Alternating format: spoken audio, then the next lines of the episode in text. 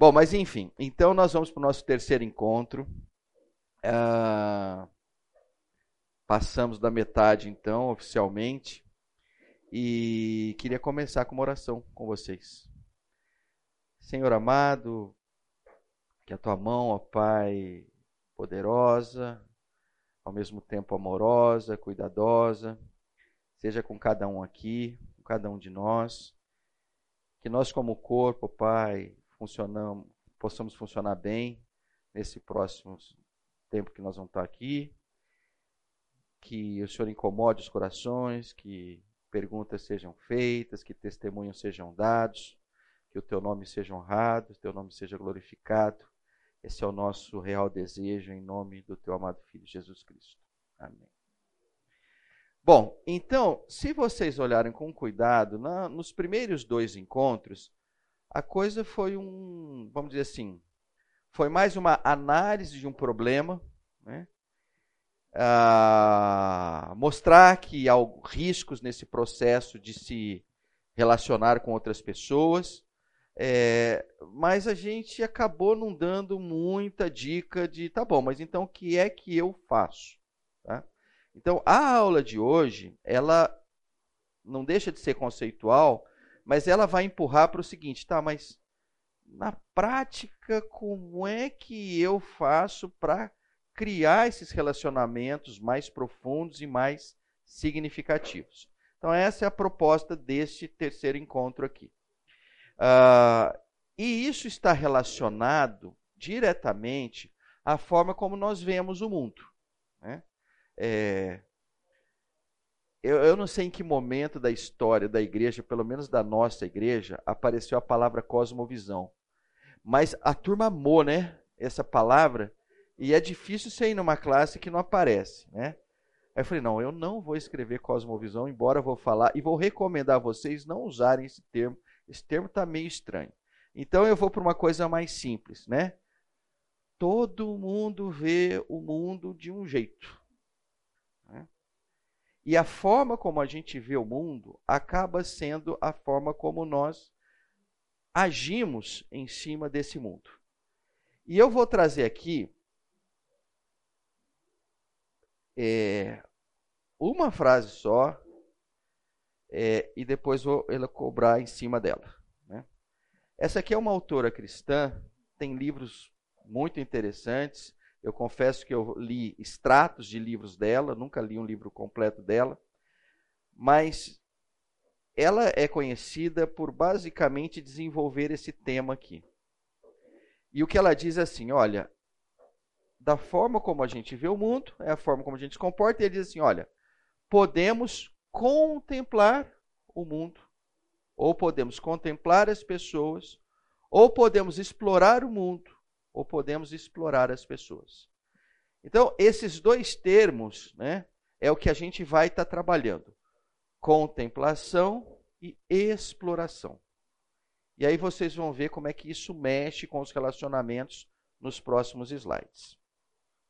Mas vamos tentar entender um pouquinho o aspecto do explorar. Né? A primeira coisa que eu preciso fazer aqui é, é desmistificar a palavra explorar. Né? A gente ouve muito assim: olha, Fulano explorou o ciclano.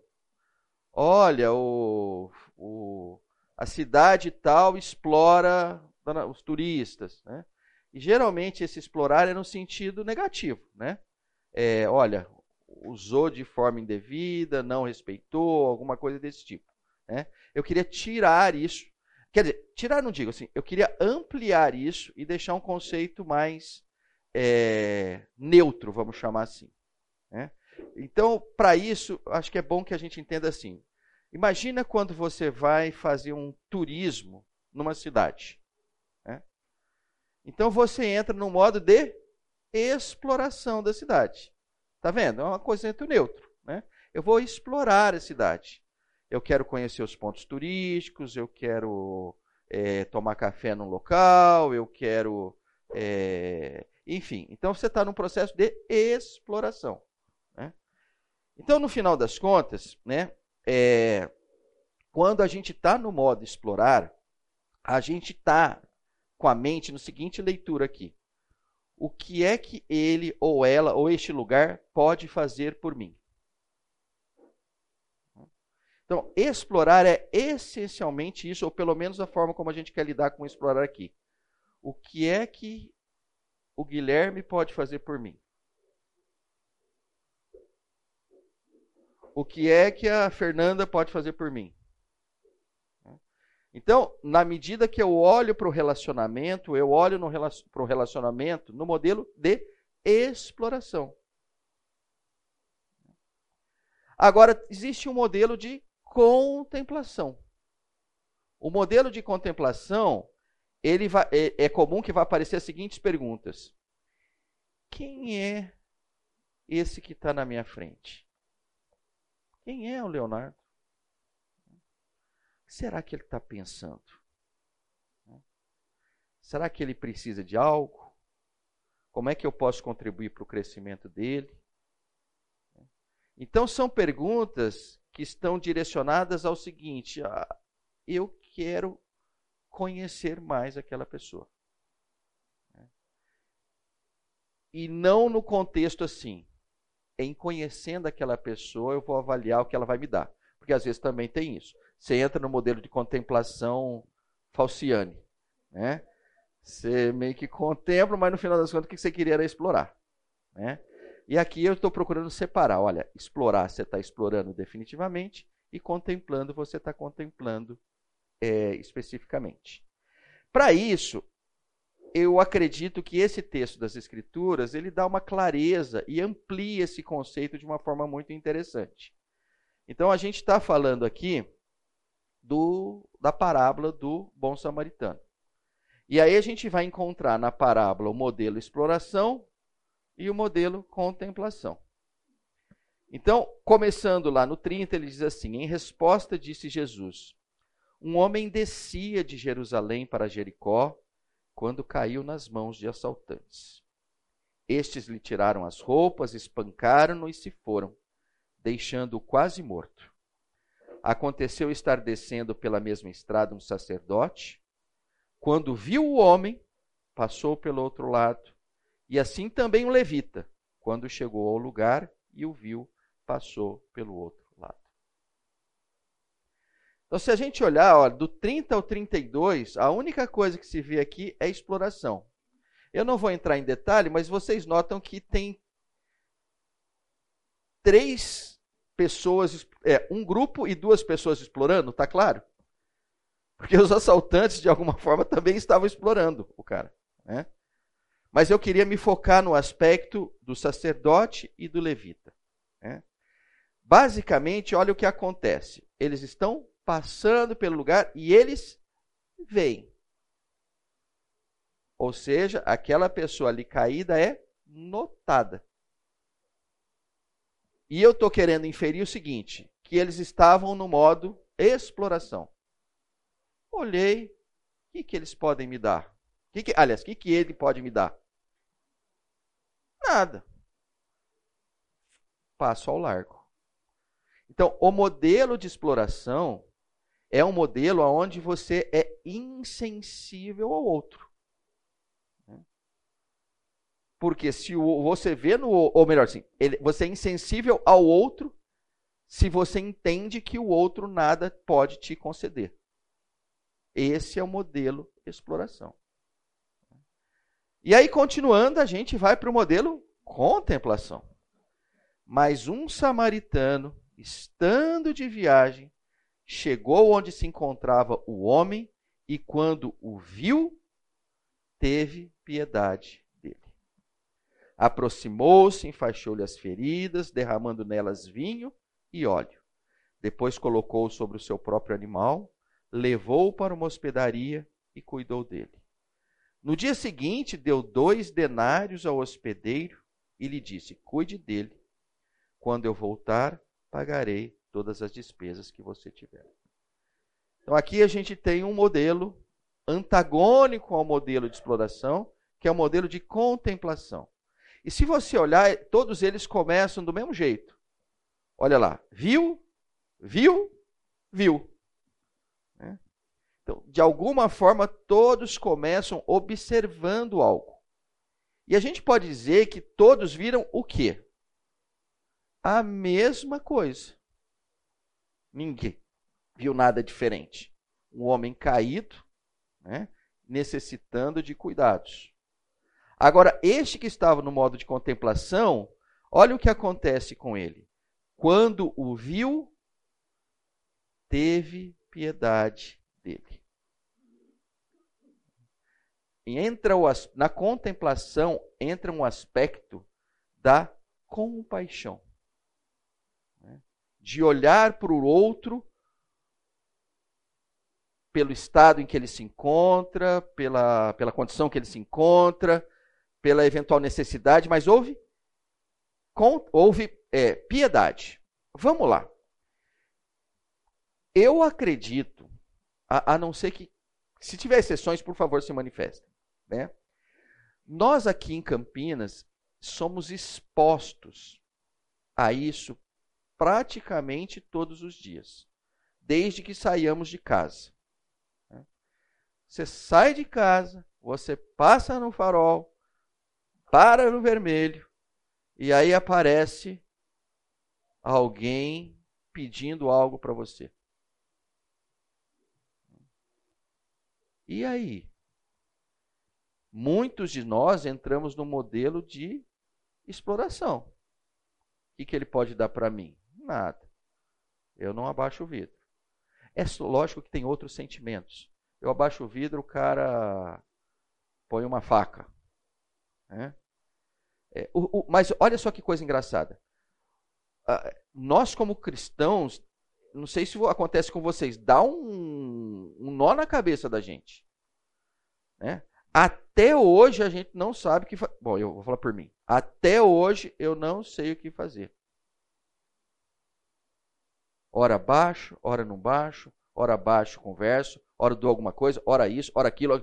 É, assim, você fala assim, ô Pedro, mas então como é que você faz? Olha, meu filho, eu não tenho a menor ideia, né? A única coisa que eu digo é o seguinte: aquilo me incomoda por demais, porque sou um cristão, quero ser chamado de cristão.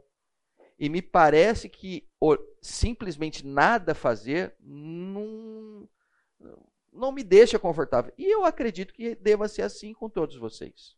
Né? É possível que alguns de vocês talvez já tenham chegado no nível de insensibilidade que me parece normal também, porque como aquilo você vê todo dia, toda hora tal, começa a fazer parte da paisagem. Né? Uh, mas voltando ao assunto, o ponto é o seguinte: este samaritano não, né, não, não, trabalhou nessa insensibilidade, ele teve compaixão. E aí o que a gente vai ver no 34 e 35 é o que a compaixão gerou, o que a piedade gerou. Uma quantidade que, quando você lê o texto, você fala assim, nossa, esse cara até exagerou nas ações, né?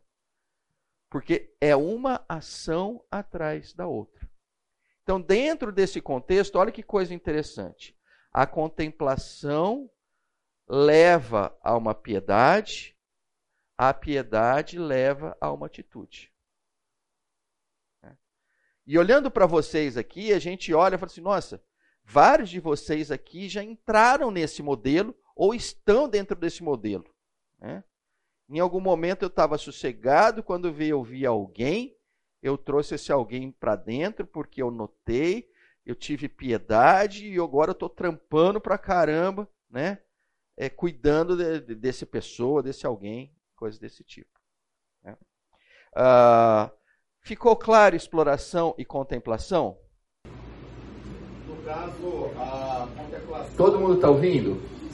Tá, então você pode continuar esse tom. No caso, a contemplação, ela pode gerar uma exploração, né? Você contempla a necessidade do outro, você traz o outro e ele explora. É isso também, né? Ah, tá. É, é. Vocês entendem?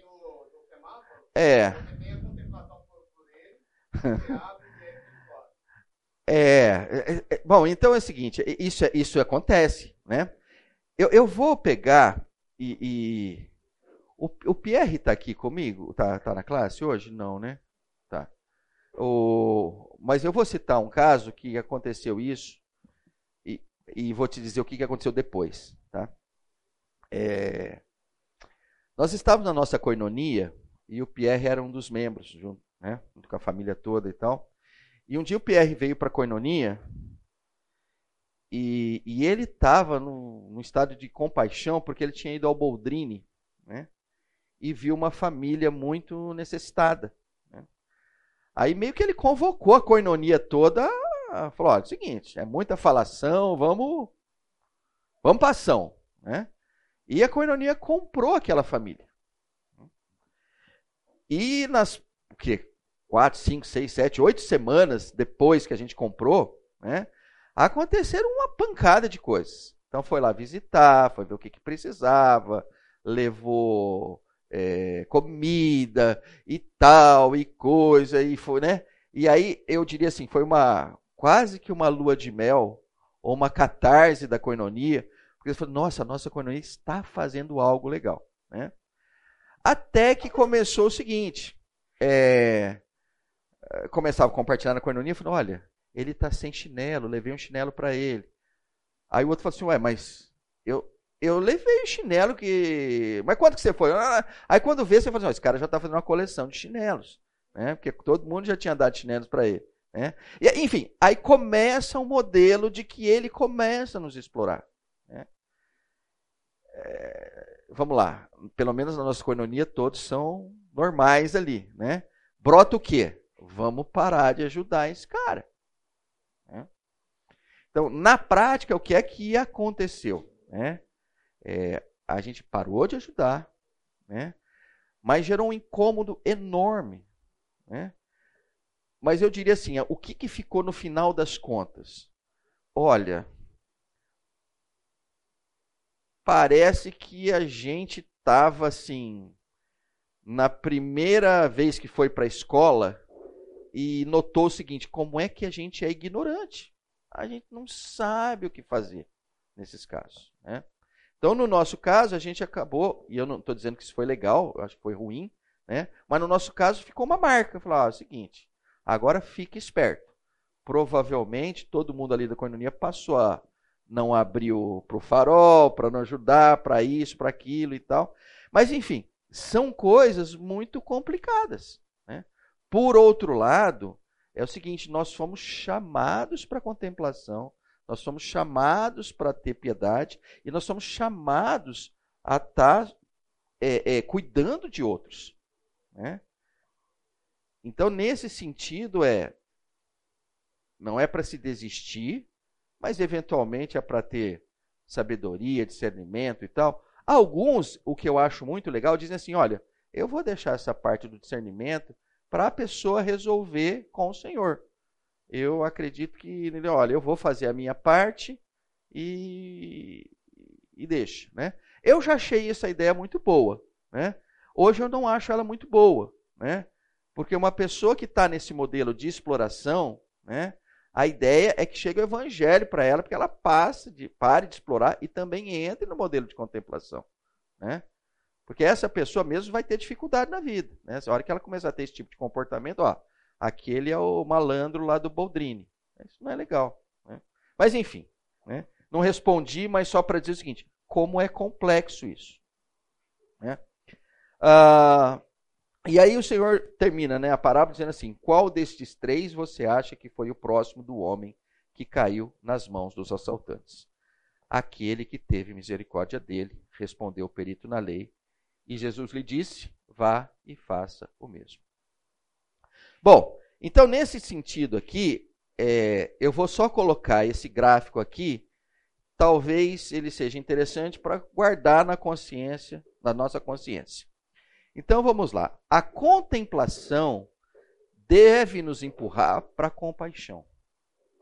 E a compaixão deve nos levar para a oração, deve nos levar para a ação, deve nos levar para oração e ação. Em que sequência a oração e ação? Às vezes vem ação, depois vem oração, às vezes vem oração, depois vem ação, às vezes só vem oração, às vezes só vem ação. Né? Então, esse processo aqui é um processo que não necessariamente vai ter e o tempo todo. Né?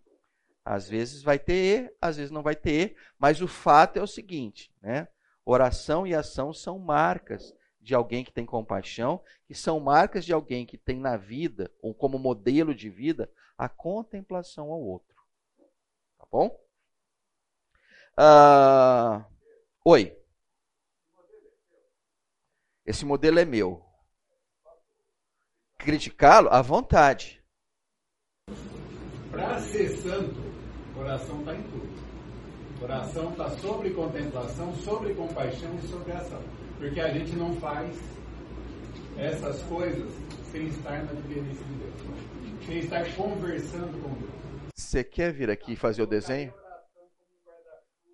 Um guarda-chuva. Tá. Tá bom? Vamos fazer sim? Eu não vou fazer a mudança agora aqui, que vai me dar um trabalhinho, mas eu gostei. Tá? Uh, agora eu vou te falar por que, eu botei dessa forma aqui, tá? É, que me, me, levou a colocar dessa forma aqui. Uh, basicamente foi esse texto aqui de Tiago. Né? Então, nesse texto de Tiago, olha, olha o, que, que, o que, que ele diz. Né? Mas alguém dirá: Tu tens fé e eu tenho obras. Mostra-me essa tua fé sem as obras, e eu com as obras te mostrarei a minha fé. Crês tu que Deus é um só? Fazes bem. Até os demônios creem e tremem. Queres, pois, ficar certo, ó homem insensato, de que a fé sem obras é inoperante? Não foi por obra. Bom, vou parar aqui, depois eu continuo. Né? Mas aqui tem algo que acho que é extremamente interessante e extremamente atual para nós. Né?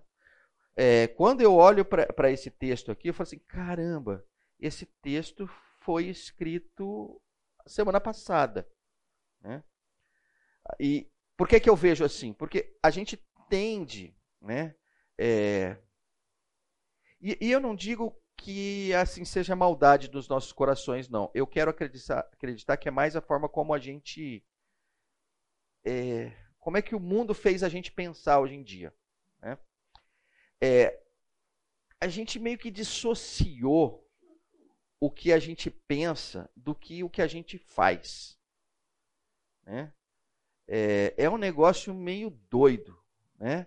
Você pensa assim, mas você faz assado. Então tem uma quebra. Né? É como se você não fosse íntegro. Né? É como se tivesse uma parte de você que vai para cá e uma parte que vai para lá. E o texto em si está dizendo o seguinte: olha, você precisa juntar essas coisas. É, vou dar um exemplo simples, né? e nem espiritual é. Né? é quem, quer dizer, eu vou falar quem está em redes sociais, né? eu acredito que todos vocês estão em redes sociais. Né? E, e é muito interessante a rede social, porque assim, é, aparece alguém, sei lá, falando alguma coisa e você contradita a pessoa ali. E aí fica aquele vai, vem, vai, vem, vai, vem, vai, vem, vai, vem, vai, vem, vai, vem. E aí você fala assim, tá bom, mas é, o que é que esses dois estão fazendo em prol ou contra aquela causa? Absolutamente nada. Mas pela conversa deles, você fala assim: nossa, a vida deles deve ser esse tema. Né? Aí quando você encontra com a pessoa, fala assim: e aquele tema? Ah, é, estava lá. Com... Então, assim, é uma coisa dissociada, é meio estranha. Né? Talvez seja a versão, né? acho que hoje a gente está vivendo a versão moderna das conversas de bar. Né? As conversas de bar tinham esse mesmo conceito, né? Você vai lá, discute todos os problemas do mundo, né? argumenta, discute e tal. Termina aquilo ali, você vai embora para casa e você não toma ação em cima. Então, é, é uma forma assim. É, como é que eu vou dizer assim? É uma forma mental aceita. Né? Nós aceitamos isso. Né? É, é interessante porque a hora que você olha para o judaísmo em si, né? ele procurou o tempo todo deixar as coisas juntas. Né? Você pensa, você faz. Você faz, você pensa. Você tem o contexto da unidade. Né? E nós, eu não sei se tenham relacionado com o helenismo, sei lá de onde que veio isso, né? mas o ponto é o seguinte, a gente dissocia. Então, é engraçado. Né? Eu olho para o Alessandro e falo assim, mas que Alessandro que é esse? É o Alessandro que fala ou o Alessandro que faz? Né? Se ele estiver dentro desse conceito, essas perguntas são pertinentes. Se ele for uma pessoa íntegra, essas perguntas não são pertinentes. Uh, vamos lá. Continuando. Olha que coisa legal. Ele, o, o Tiago dando um exemplo aqui. Não foi por obras que Abraão, o nosso pai, foi justificado quando ofereceu sobre o altar o próprio filho Isaac? Hum, peraí, vamos lá. Né? Caramba, então aqui aqui está relacionado uma coisa de fé com a obra. Né? É. Lá em Hebreus, lembra que o, o autor de Hebreus diz assim: Porque Abraão sabia que, mesmo que ele matasse o filho dele, o Senhor o ressuscitaria dos mortos. É. Agora, ele poderia ficar nessa elucubração e simplesmente não ter ido sacrificar o filho. Mas foi extremamente importante que a ação ocorresse. É. Então aqui ela fala, vês como a fé operava juntamente com as suas obras? Com efeito, foi pelas obras que a fé se consumou. Eu fico olhando para isso aqui e falo assim, meu Deus, mas nós somos protestantes, será que nós vamos ter problemas com esse trecho das Escrituras? É? Às vezes, né? Às vezes uma má interpretação do protestantismo né, permite com que a gente separe fé de obras. Né? Pela fé sois salvo mediante Deus. Aí você fala, ah, legal, então dá só para fazer um exercício mental e resolver o assunto. Né? E aqui Tiago está dizendo assim: olha, é mais do que um exercício mental. Né? As suas ações, elas operam juntamente com a sua fé. A sua fé opera juntamente com as suas obras. Né? É como se fosse um garfo aonde tenha dois dentes. Olha, precisa ter dois dentes, não, não é mais um ou outro, não, tem que ter os dois. Né?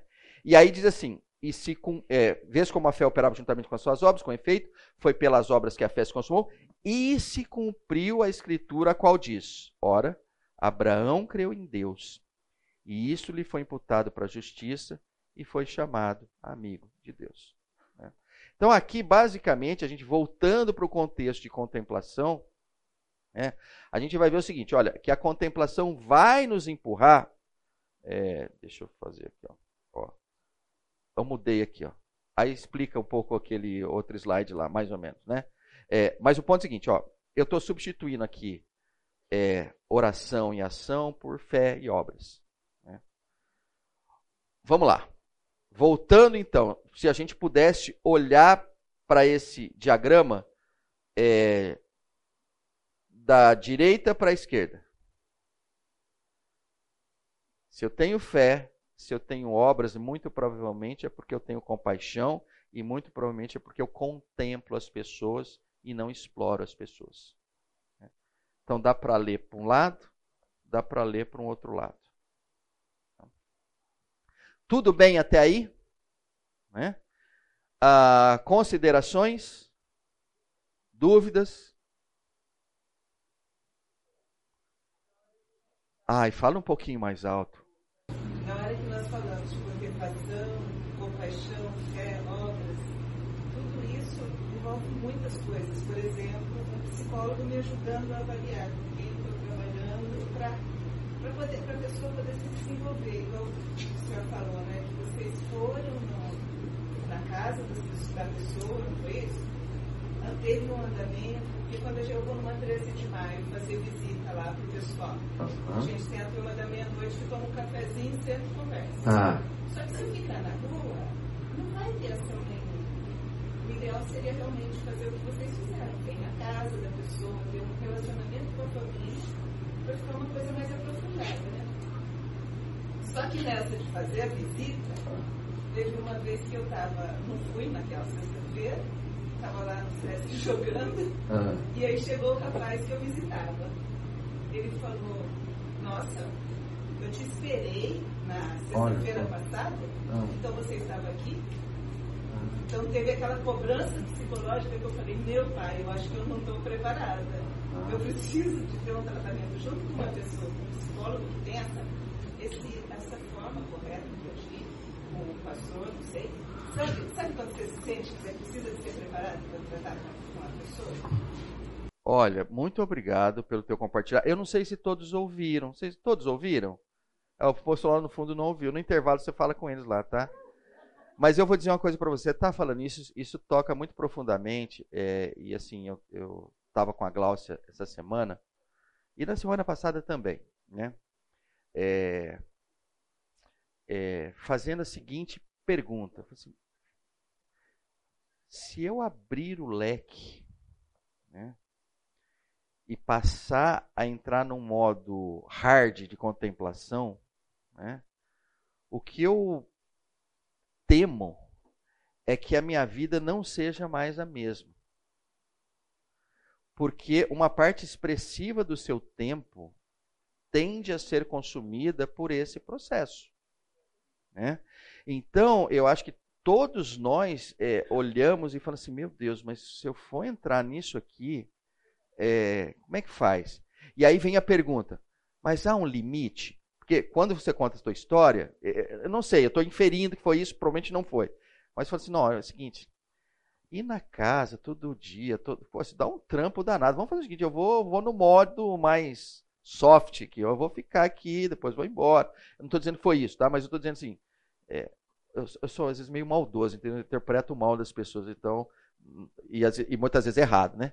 Mas o ponto é o seguinte: o que eu quero dizer é, há um limite para se doar, né?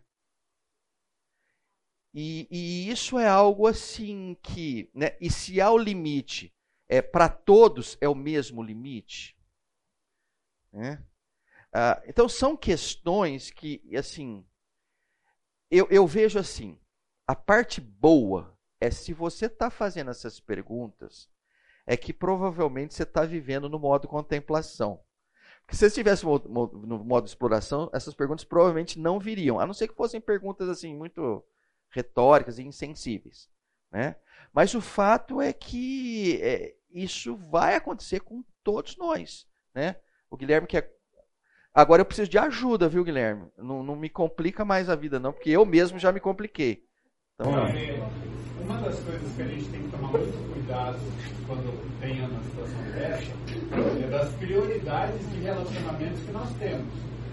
Nós não podemos nos omitir, em primeiro lugar, do relacionamento com Deus, em segundo, do conjugal, em terceiro, dos filhos, em quarto, do trabalho que nos, Deus nos dá, o sustento por meio de algum trabalho. Porque eu conheço famílias que se destruíram por causa disso. Tá? Não vou dizer que seja dessa igreja, mas é do contexto dessa igreja. Famílias que se destruíram por causa disso, porque um dos cônjuges começou a tentar fazer isso acima da família. Foi o Renato, né? Ah, não. É que ele levantou a mão aqui. Foi você, Renato? Renato, dá seu depoimento. Você você vê que ele não veio com a crise hoje, né? Ah, os filhos também não estão presentes. Olha, termina aí, depois ele vai dar o testemunho. Então a gente, a gente precisa lembrar que limite, a gente tem o tempo como limite. Nosso tempo é limitado. Até os relacionamentos que eu vou colocar para você, você sabe. Durante muito tempo, você sabe, e você tem falado isso. Eu omiti o meu cuidado com o meu corpo por conta das coisas que às vezes a gente tem que abrir mão de certas coisas para poder ter saúde. Entendeu? Ah, fica a dica. Isso é que acontece quando você dá muita liberdade na classe, entendeu? Só um minutinho. Renato. Um comentário que eu queria fazer. Tá. Acho que não estão te ouvindo, Renato. Mais alto. O bom samaritano ele encontrou um limite também. Ah, legal, legal. Vai lá, vai lá. Em algum momento ele se dedicou integralmente. Uhum. Aí ele levou para uma hospedaria, lá ele cuidou, porque ele passou uma noite cuidando. Uhum. Aí no dia seguinte ele terceirizou. É. Falou, olha, se você puder, cuida disso aqui para mim, quando eu voltar eu te pago as despesas. Bem, Ótima consideração. Olha, olha a dica, muito boa, né? Deu ouvir. Deu pra ouvir. Deu pra ouvir. Ah, não deu para ouvir. Ah, por causa do ar. Oh, ah, Renato, levanta, fala, você fala melhor que eu aí. Fala lá para eles lá. Vai lá, repete aí. seu samaritano também encontrou um limite. Porque em algum momento ele ajudou, levou na hospedaria, mas depois ele deixou lá e falou, olha, eu tenho que ir, você cuida para mim, quando eu voltar eu pago as despesas para você. Então ele também encontrou uma forma de, de lidar com o limite. E foi viver a vida dele. É isso aí. Ótimo, Renato.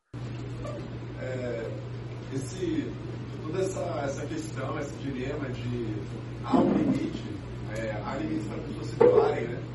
Me lembrou de um livro chamado Economia do Reino. Se alguém conhece, já ouviu falar. É um livro recente até, eu acho que não é tão Ah. antigo não. É de um cara chamado Mateus.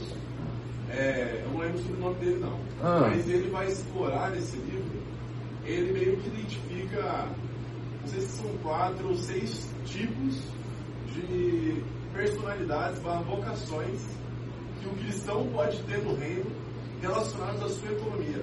No caso, ele explora mais a financeira, mas ele tem uma pegada também nesse sentido de doação. Como você vai investir no ministério? Então, por exemplo, tem um lá que eu esqueci o nome exato, mas seria um cara que ele tem, ele trabalha muito, ele tem muito dinheiro e ele não está na obra, ele não está na missão, não está na Aham. mas ele com o dinheiro dele, ele vai lá e sustenta as pessoas. Daí tem um cara também que é o completamente que se doa, que sem limites, vai pra África, vai lá, passa fome, passa frio, calor. É o cara que tá lá, mas ele não vai sustentar ninguém, ele vai ser sustentado. Seu nome é? Lucas. O, o Lu, Luca. O Luca trouxe uma outra ingrediente extrema. Desculpa, eu acho que eu te interrompi. Você ainda não tinha terminado, né? É, é daí tem mais dois ou três tipos Tá. é tem essas nuances. O administrador, alguém que faz mais ou menos ali. Tá. Mas que tudo isso faz parte do reino e Deus usa cada um. Olha, ô Lucas, você falou uma coisa que é legal, que acho que, nossa, tudo a ver. É,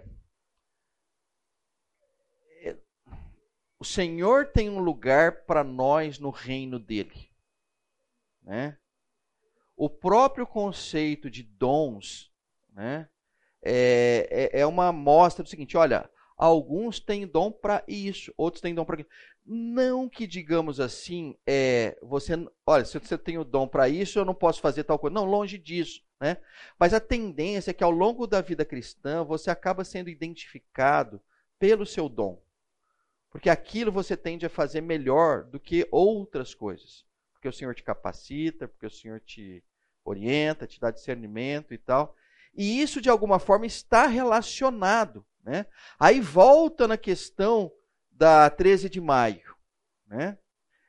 É, eu não tenho dúvida que a hora que você põe lá 5, 6, 7, 8 pessoas para servir ali, para estar naquilo, tem desde aquelas que estão como se fosse um pintinho no lixo, extremamente à vontade e de uma produtividade absurda, porque aquilo é o meio dela, e tem outros ali que estão fazendo, mas você olha e fala: olha, não tem a estrutura adequada, não tem o tempo adequado, não tem o dom adequado, né? E, e isso, agora, o ponto é, é, quando você tem o dom, tudo fica mais fácil, principalmente quando você o identifica, né?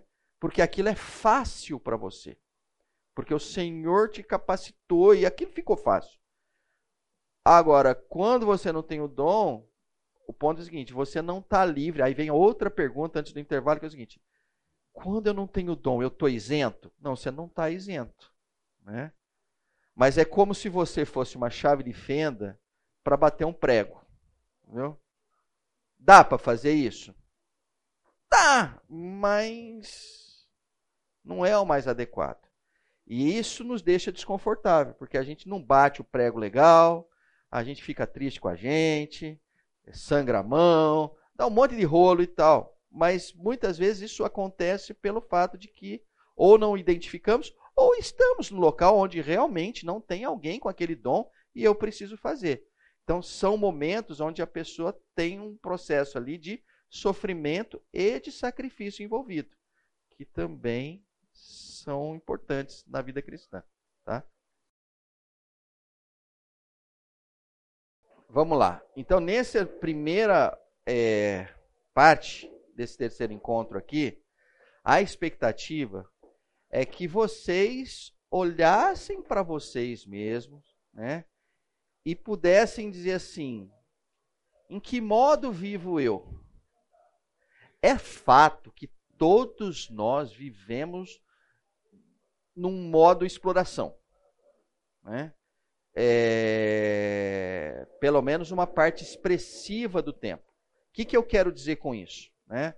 Ah, eu fui ao McDonald's e eu peço um lanche, a menina me dá o lanche, eu não sei o nome da menina, né? eu dificilmente vou saber o nome da menina, nem ela vai saber o meu também.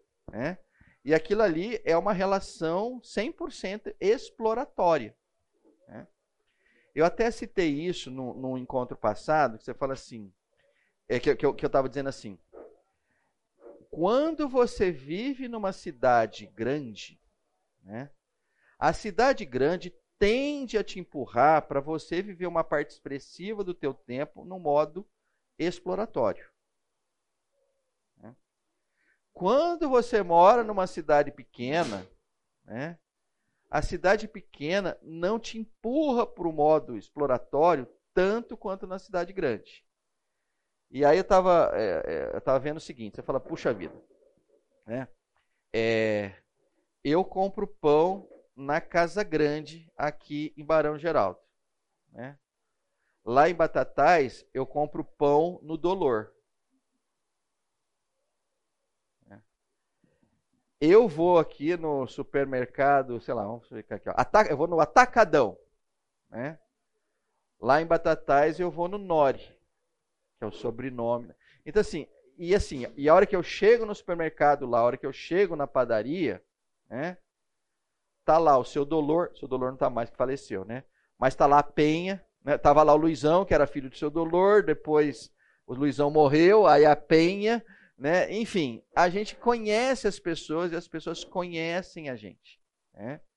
Então, com isso a gente, né, vai no velório do padeiro, né, vai no, né, tem um aspecto uh, pessoal envolvido nisso, né? Aqui dificilmente isso acontece. Até eu fiz uma coisa inédita, porque como eu vou muito na Casa Grande, e para mim é o melhor pão francês do mundo, né? É, esses dias eu estava lá e falei assim, eu preciso saber o nome do padeiro, né? É, aí ela falou assim, mas você gosta? Eu, falei, eu amo esse pão. Não, só um minutinho. Aí ela foi lá dentro e veio o, o, o, o padeiro. Me apresentei a ele, conversei com ele, e se eu falar para você que eu não sei o nome dele, eu já esqueci. É triste isso, né? né? Aí eu volto lá e falo, puxa, mas vou fazer de novo isso, vai ficar chato. Pô, mas eu sei de novo, não guardou o nome do padeiro. Falei, oh meu Deus, né? Então alguém tem que ir lá. Por favor, quem for na Casa Grande, pergunta o nome do padeiro, depois me manda um WhatsApp, tá? Para não ficar chateado, né? Mas assim, é, é... eu estou dizendo tudo isso porque assim, é, é, a gente aqui tem que tomar mais cuidado, né? É, na cidade grande é possível que você viva no modo exploratório 90% do seu tempo. Isso não é legal. Né? É, nós fomos feitos para andar no modo contemplação. Né? Quando o Senhor coloca a, a, a parábola do bom samaritano, ali ele está querendo dizer uma coisa muito clara: é o seguinte, olha, você tem que contemplar, você tem que ter misericórdia, você tem que ter compaixão, você tem que ter uma ação, né? A sua vida será marcada por isso. Quando Tiago né, fica incomodado com alguns que estão dizendo assim, ah, mas eu fico aqui nessa fé platônica aqui, está tudo bem. Você vê, ele fica incomodado, não, não tem fé platônica. Ou tem fé com obras, ou não tem fé com obras. Ou não tem fé, entendeu? Uma coisa vem atrás da outra. Então, é importante que nós entendamos isso. E a outra coisa que eu acho também muito legal, eu não vou gastar tanto, só vou falar essa, esse pouquinho agora, que é o seguinte: é, você já notou que quando você vai para ação, né, você acaba é, fazendo história. E quando você fica só no contexto da, do pensamento, histórias não se fazem. Né? Então, no final das contas, é o seguinte: nós precisamos fazer história. Né? Os nossos filhos têm que ter lembranças da gente né, pelo que a gente fez com eles. Fui jogar bola, fui jogar tênis, levei eles aqui, puxei eles ali, comprei o sorvete, fiz o sorvete, mexi daquilo e tal. Né? A gente precisa, as nossas memórias estão vinculadas às nossas ações. Né? Quando eu fico num negócio blazer ali, né, assim é, modo sofá, o modo sofá não gera histórias. Né? né? Mas enfim, tá bom. Agora nós vamos para a segunda parte aqui, que, que, eu, também tenho muito apreço. Né? Vamos falar em intensidade agora. Né? E o termo que eu coloquei aqui para a gente começar é vivendo em plenitude. Hum? E eu começo com essa figura aqui para depois ir para o texto. É, alguém de vocês tem isso na casa de vocês ou não na, no batente, no umbral da porta? Nós temos algum judeu aqui, né? Judeu cristão? Temos? Não. Né? Vocês já foram à casa de judeus? Não. Vocês já foram na Safra? Não, talvez também não. Né? Ah, alguns negócios judeus têm isso aí. Né? É, mas enfim, então, eu não vou gastar muito tempo aqui, mas eu queria começar por aqui, porque eu volta e meia, quando eu ponho isso aqui, aparece alguém e fala, ah, eu tenho, eu vi e tal, mas aqui nós temos. Ninguém viu isso aqui, né? Alguém sabe como é que você chama isso aqui ou não? Como é que chama? Mesuzá. Né? Alguns falam mesusa, né? mas mesuzá é mais comum. Né? Isso aqui é um mesuzá. Pô, mãe, o que, que é esse mesuzá? Então, se você olhar é o seguinte: nas portas dos, de casas judaicas, de judeus, né? você vai chegar na porta, na, na, na entrada, né? e do lado direito, e na altura dos seus olhos, você vai encontrar um mesuzá. Então vocês estão olhando ali, é tipo um. É, o pergaminho está dentro. Né? Então tem um pergaminho dentro. Né? Mas aqui é uma caixinha. Caixinha diminuiu o tamanho. Né? Oi? É um cartucho, enfim, é um. Né? É, esse aqui especificamente é de madeira, o, o material é, são vários e tal. Né? E ele tem essa. Aqui na, em cima você tem uma tampinha, aí a hora que você puxa, né, ali dentro tem um pergaminho. Né? Aquele pergaminho, ele, ele já em si é representativo, porque assim, o cara que é judeu, judeu mesmo, aquele pergaminho não foi impresso em gráfica. O cara que é judeu light, ele comprou lá no Walmart lá e tal, no SEMES e tal, então dele é, é de gráfica, né? Mas o cara que é firme, você vai pegar o pergaminho e ele está escrito à mão, né? E geralmente ele está escrito à mão pelo rabi, né? Então o rabi escreveu ali, enrolou o pergaminho e colocou ali dentro, né? Ah, e o que é que está escrito nesse danado desse pergaminho? Né? Ali está escrito a Shema. Né? Ali está escrito Deuteronômio 6, de 5 a 9. É o que está escrito ali. Né? Uma outra coisa interessante também, eu não sei se vocês notaram, que o cara que colocou esse mezuzá tinha Parkinson e ficou torto. Vocês estão notando? Mas o fato é o seguinte: ele não tinha Parkinson e ele está torto intencionalmente. Né? E aí vem nas tradições judaicas, por que, que você coloca ele tortinho? Né? Ali na tradição judaica dizem o seguinte: olha, o pai queria ter colocado assim e o filho queria ter colocado assim. Mas para haver paz dentro de casa, não ficou nem assim e nem assim ficou assim. Então é para trabalhar o contexto da tolerância. Olha, dentro da sua casa, cada um vai ter um jeito e é bom que você trabalhe o aspecto de tolerância. Mas enfim, aí vem a. Eu não vou falar de lendas judaicas, porque isso faz parte do judaísmo em si, mas não é bíblico. Né? Então vamos àquilo que importa, que é o bíblico. Né? E essa aqui é a o que está dentro, o que está escrito ali no pergaminho.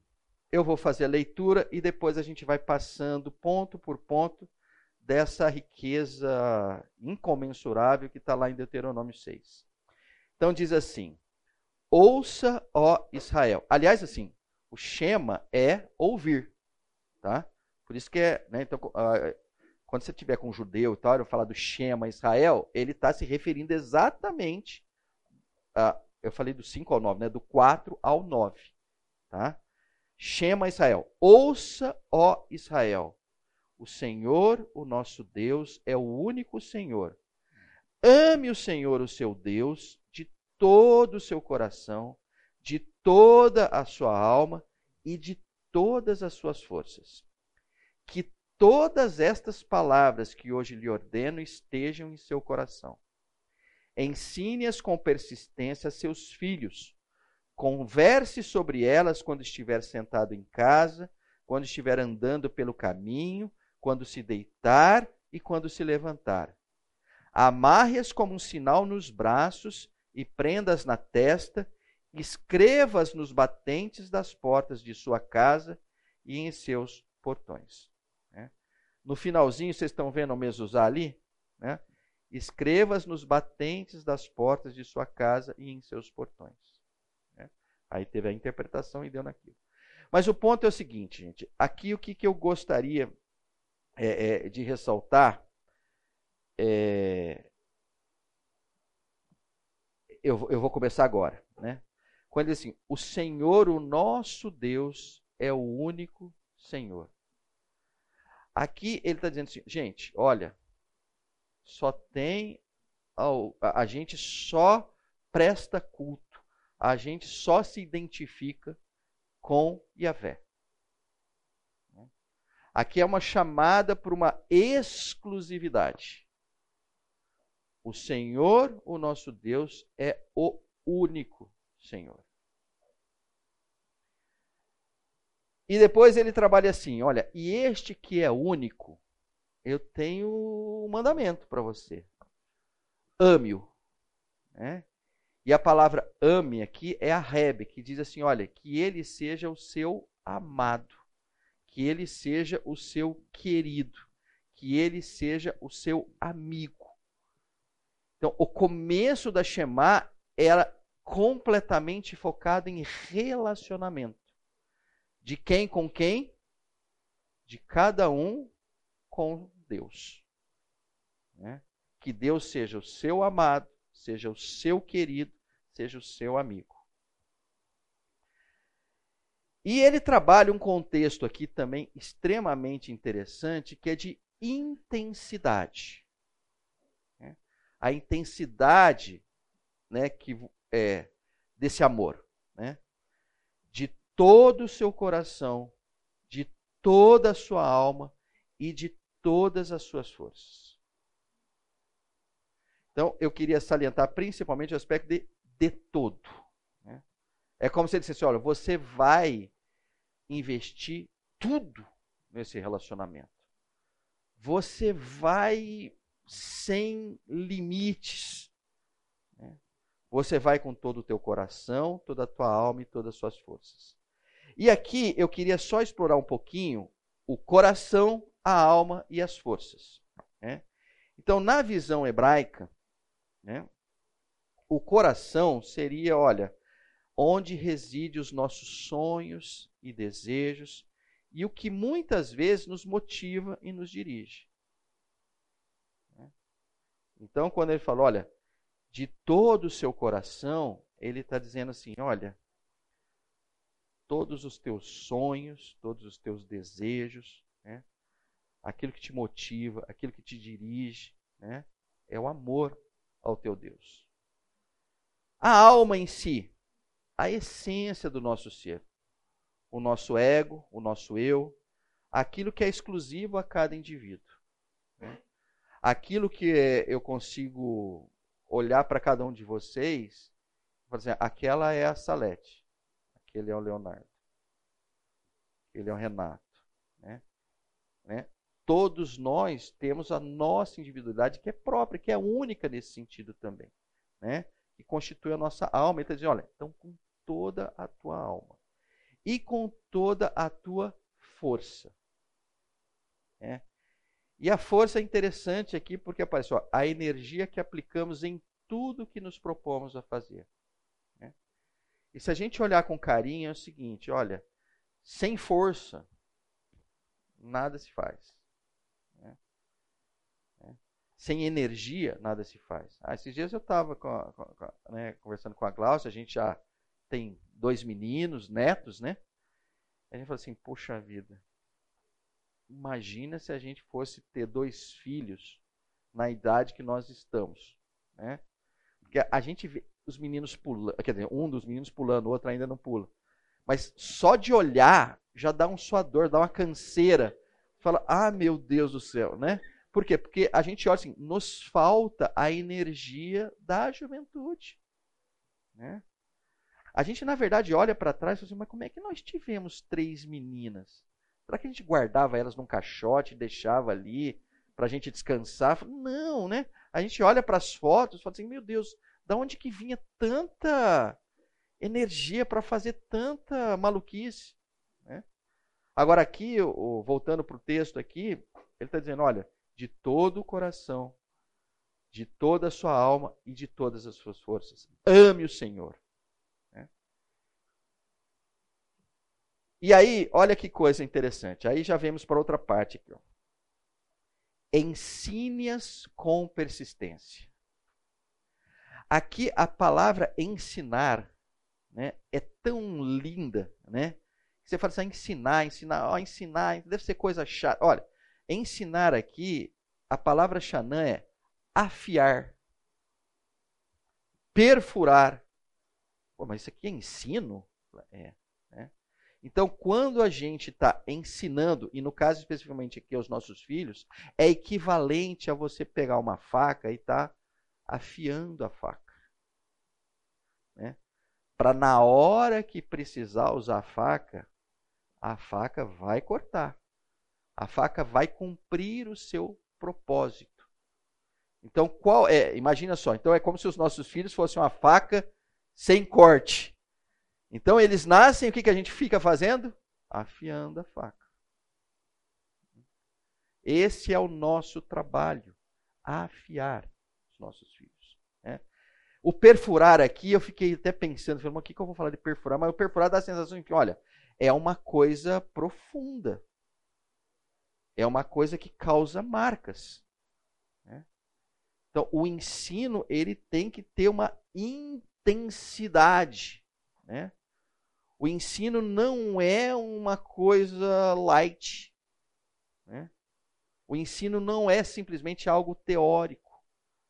Como é que nós ensinamos os nossos filhos?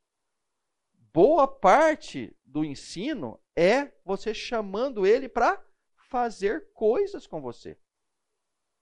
Né? Eu acho que ninguém ensinou o seu filho aqui com um livro como é, andar de bicicleta. Não, filho, então nós vamos ler esse livro, depois vai ter o outro, depois a gente vai estudar sobre equilíbrio de forças, depois vai ter aulas de física e tal. Né? Ah, ninguém faz isso. O que, que você faz? Você dá a bicicleta, os pais mais sensatos põem as rodinhas laterais, os não tão sensatos falam, não, é, o negócio aqui é raiz, vamos sem, vai caindo e vai aprendendo. Né? E os nossos filhos aprendem dessa forma. Então você ensina, né? Pelo exemplo, você ensina fazendo. E aí vem o contexto de afiar e perfurar. Mais do que isso, né? Olha que coisa interessante. Ensine as competências seus filhos e depois converse sobre elas. Alguns de nós aqui, nós não fomos exceção, durante um tempo a gente fez ah, os cultos é, familiares. Né? Outros optam por outras coisas. Outros vão ler para o filho ou para a filha quando eles forem dormir. Né? Outros vão fazer um passeio e vão jogar versículos bíblicos durante o passeio. Outros vão ver coisas acontecendo e vão trazer as escrituras para dentro daquele contexto para explicar isso ou aquilo. Mas o fato né, é que tem o contexto da conversa. Uma outra coisa que eu já falei para alguns de vocês aqui, é, é, numas conversas pessoais aqui, que, que, que me deixa muito intrigado. Eu falo assim, Pedro, é, um dia você acreditou que todo mundo sabe conversar. Por que, que você não acha que é assim mais? Porque eu hoje eu vejo, eu lido com uma série de adultos que não sabem conversar. Você, mas como não, Pedro? Você não fala. Não, mas ele não sabe conversar. Conversar é uma habilidade muito complexa. Ela exige que alguém fale, o outro ouça, compreenda, retorne, aí você recebe, Pode ser que você concorde, você não concorda. E aí você devolve. Gente, é, olha, é um negócio de altíssima complexidade. Então não é à toa, né, que a gente vai ver muitas pessoas que você fala assim, eu não consigo conversar com ela. Entendeu? É. Porque, infelizmente, a essa pessoa não foi dado o privilégio de aprender a conversar. Acho que vai pensar que muitas vezes a pessoa não conversa bem porque ela está no modo exploratório. Então, ela está pensando nela e no interesse dela. Olha, qual é o seu nome? Fantástico. Olha, você é daqueles caras que eu amo, que assim que associa uma coisa com a outra, né? Mas é isso mesmo, né? Se você está no modo exploratório, né? A tua conversa, olha, vamos, vamos com calma, né? Talvez você saiba conversar no modo exploratório. E no modo exploratório é simples. Por quê? Você pede algo e alguém entrega.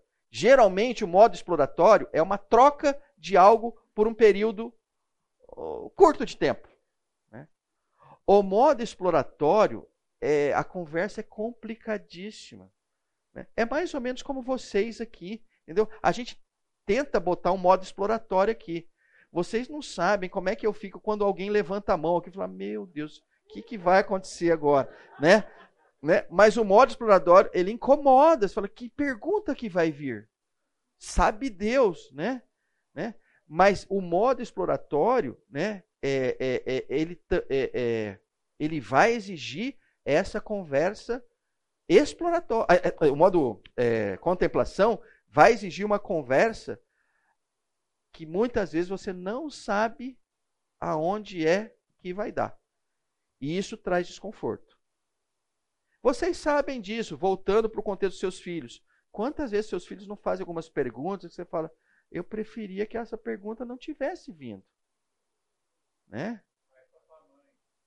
Fala com a sua mãe é sempre uma coisa muito legal. Eu recomendo a todos os pais. Entendeu? É, mas o ponto é o seguinte, né? Isso mostra a fragilidade do homem, né? A insegurança é tamanho. Fala, o negócio é o seguinte, isso aí é muito complicado, joga para sua mãe, né? Fala com sua mãe, né? Mas o ponto é, é, as conversas que, onde você está no modo contemplação, elas têm profundidade e têm uma complexidade. Agora, é, o que eu acho interessante também, queria colocar aqui, né, que o conversar aqui é o verbo dabar, que diz assim, ó, repetir, dirigir, discutir. Cada um deles tem um valor absurdo, né? O que eu acho sensacional é repetir, né? né? nós, muito do que nós aprendemos é porque foi repetido para nós. Repetido significa o quê? Eu não falei uma vez. Falei duas, três, quatro, cinco, seis. É, é muito louco isso. Alguns filhos pegam na primeira, outros filhos pegam na sexta, outros vão pegar na décima segunda, outros não vão pegar nunca porque você desistiu antes. Né? Mas você não pode desistir, né? porque conversar é repetir e você vai repetir repetir. Falar a mesma coisa.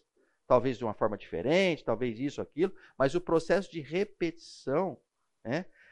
Vamos lá, frase de mãe comum, qual que é? Mas eu já não te falei isso, né? Quando a mãe fala isso, o que, ela está dizendo? Olha, eu estava querendo sair do modo repetição, filho. Né? E o filho fala assim, mamãe, é Deuteronômio é, 6, 7. Né? Repetir, vai ter que repetir. Né? Ah, outra coisa interessante, dirigir. Né? Os nossos filhos precisam ser dirigidos, direcionados. Né? Não direcionados para nos satisfazer. É diferente. Né? Tem pai que acredita que o filho, ou a mãe, acredita que o filho é dele, é dela, ele tem posse sobre o filho e vai definir o que o filho vai ser, vai fazer, isso, aquilo. Né?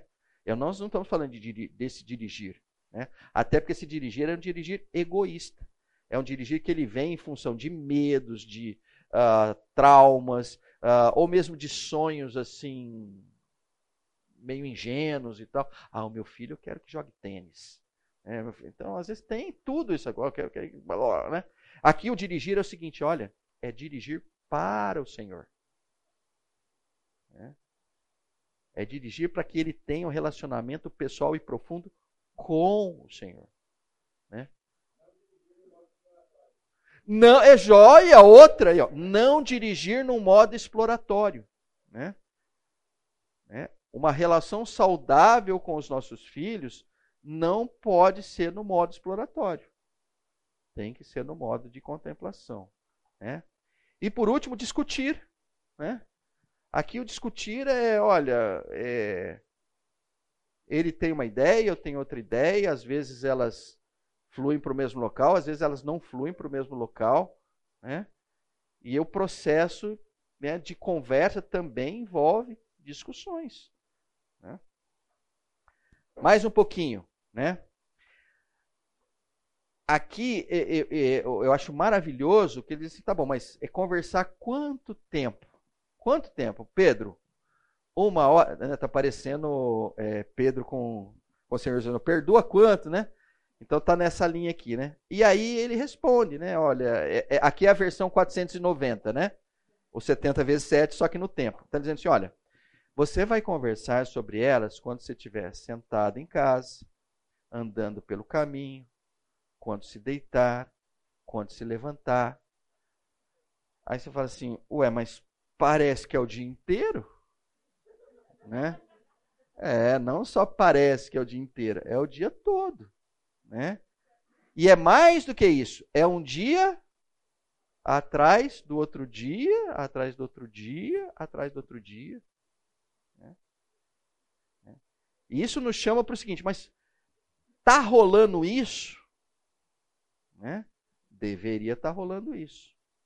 De alguma forma, a gente pode dizer o seguinte: nós só estamos aqui porque, de alguma forma, vários irmãos nossos foram obedientes ao longo das gerações que permitiu que a gente estivesse aqui. Né? Se eles estivessem desistido lá, é muito provável que a gente não estivesse aqui. Né? Então, o cristianismo ele se mantém e ele cresce a partir do nosso trabalho com, especificamente aqui, os nossos filhos, conversando com eles o dia todo. Né? E por fim, né, é, ele puxa um aspecto visual, né? Amarre-as como um sinal nos braços, prendas na testa, escrevas nos batentes das portas de sua casa e em seus portões. Né? Dá a sensação que, né, assim, olha, já estão tá vendo aqui um audiovisual aqui, né? Olha, faz alguma coisa para ele ver, né? Para ele sentir. Trabalhe outros sentidos. Então, quando eu olho para isso aqui, né, eu tenho um bugrino aqui na frente, você fala assim, nossa, mas parece futebol isso aqui, não parece? Né? Quando você vai levar o seu filho para um jogo de futebol, o que, que você faz com ele? Você faz o, o Deuteronômio 8, 9, né? Põe a camisa, põe isso, põe o short, põe aquilo, põe a banana, põe a banana, né? Você veste porque você vai dizer, olha, ele está identificado com isso. E aqui, basicamente, você tem um conceito visual assim, olha, esse aqui é um filho de Deus. Essa casa é do Senhor. Né? Então, quando a gente volta lá para o Mesuzá, o que é que o cara está querendo dizer? Olha, aqui não é uma casa comum. Aqui é uma casa onde os valores judaicos estão preservados. Então, é uma notificação visual daquilo. Tudo bem? Tranquilo? Maravilha. Aí, olha só. Aí passam-se alguns milênios, né? E aparece o Senhor Jesus em Marcos 12, dizendo assim: Respondeu Jesus: O mais importante é este, ou só Israel, o Senhor, o nosso Deus, o Senhor é o único Senhor. Aí você começa a falar: opa, ele está puxando a Shema Israel. E eu estou chamando de. Olha, aqui tem uma Shema Israel estendida. Né? Porque ele diz assim: ó, ame o Senhor, o seu Deus, de todo o seu coração, de toda a sua alma, de todo o seu entendimento e de todas as suas forças. O segundo é este: ame o seu próximo como a si mesmo não existe mandamento maior do que esse. Então você vai olhar que não tem mais apenas estes três elementos. Tem, continua atento, tá vendo lá? Coração, alma, força, né? Mas tem um outro elemento aqui, chamado entendimento. Né? E no entendimento, o que, que ele é? É a nossa capacidade para refletir e interpretar o mundo e as coisas que estão no mundo.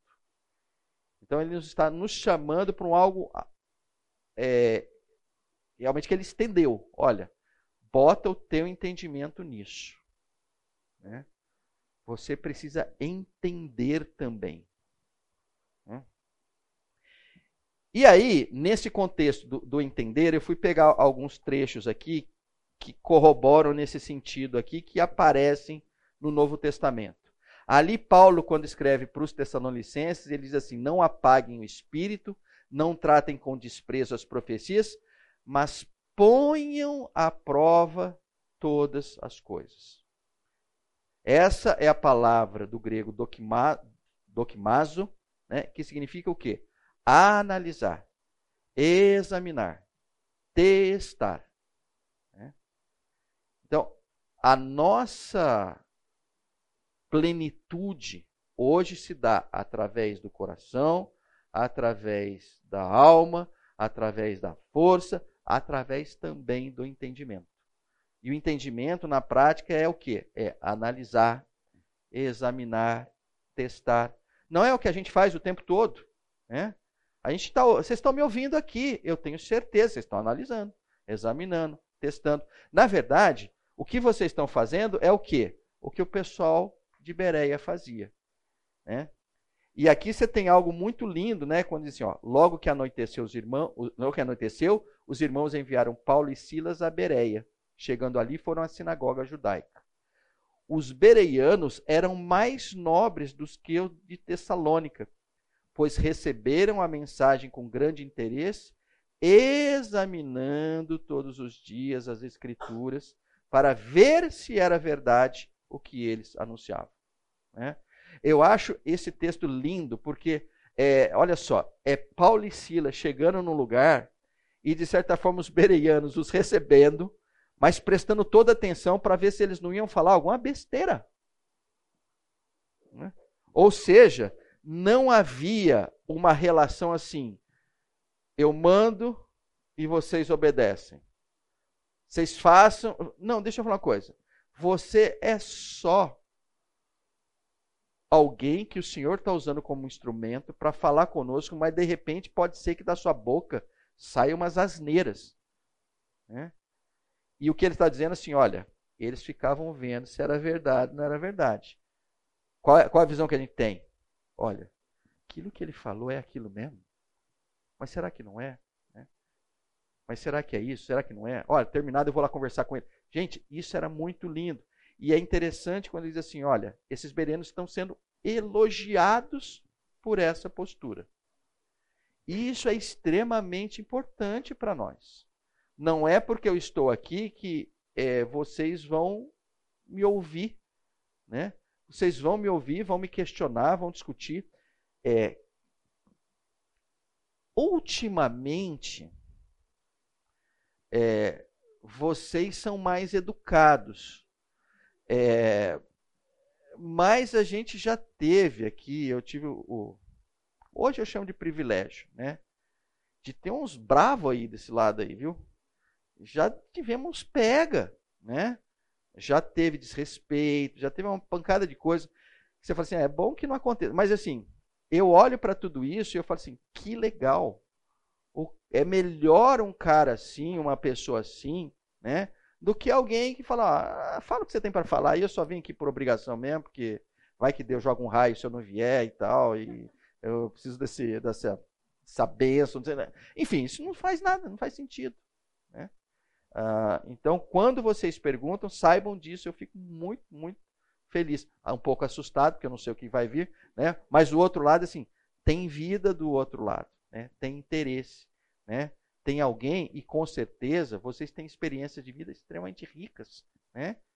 que eu nem sonho, nem imagino né? tem. Então, continuem compartilhando. Mas voltando, eu estou falando do aspecto do entendimento. Né? São 10h58. Né? É, eu vou só colocar isso aqui. Eu vou, eu vou começar daqui, tá? Na próxima aula. Né? É, eu só vou aproveitar esse minutinho para dizer, para deixar bem claro o seguinte. Eu tô aqui, estou fazendo vínculos, tá? O mundo secular trabalha no modo exploração. Em função disso, ele é, por natureza, impessoal. Tem uma justiça que vocês notaram que eu botei um itálico e assim, a justiça dele, né? né? Então realmente não é porque é secular que é tudo uma zorra, mas é um assim tem as carteiradas, tem os que né, tem a regra para um, a regra, mas, mas tem a justiça dele. E ele trabalha no conceito da preservação. A hora que você vai para o sagrado, né, você entra no modo de contemplação e o modo de contemplação te empurra para relacionamentos pessoais. Aí já não é mais a justiça, aí é a graça. E aí não é mais a preservação, mas é o sacrifício. Né? E daqui para lá, só através do Senhor. Ninguém cruza de um lado para o outro porque deseja cruzar. Porque acredita que seria bom cruzar. Só se cruza de um lado para o outro porque o Senhor teve o interesse de escrever o seu nome no livro da vida te chamou, te resgatou e te permite que você viva nesse outro modelo. Tá? É, na aula que vem, eu começo daqui tá? e a gente chega no nosso último encontro.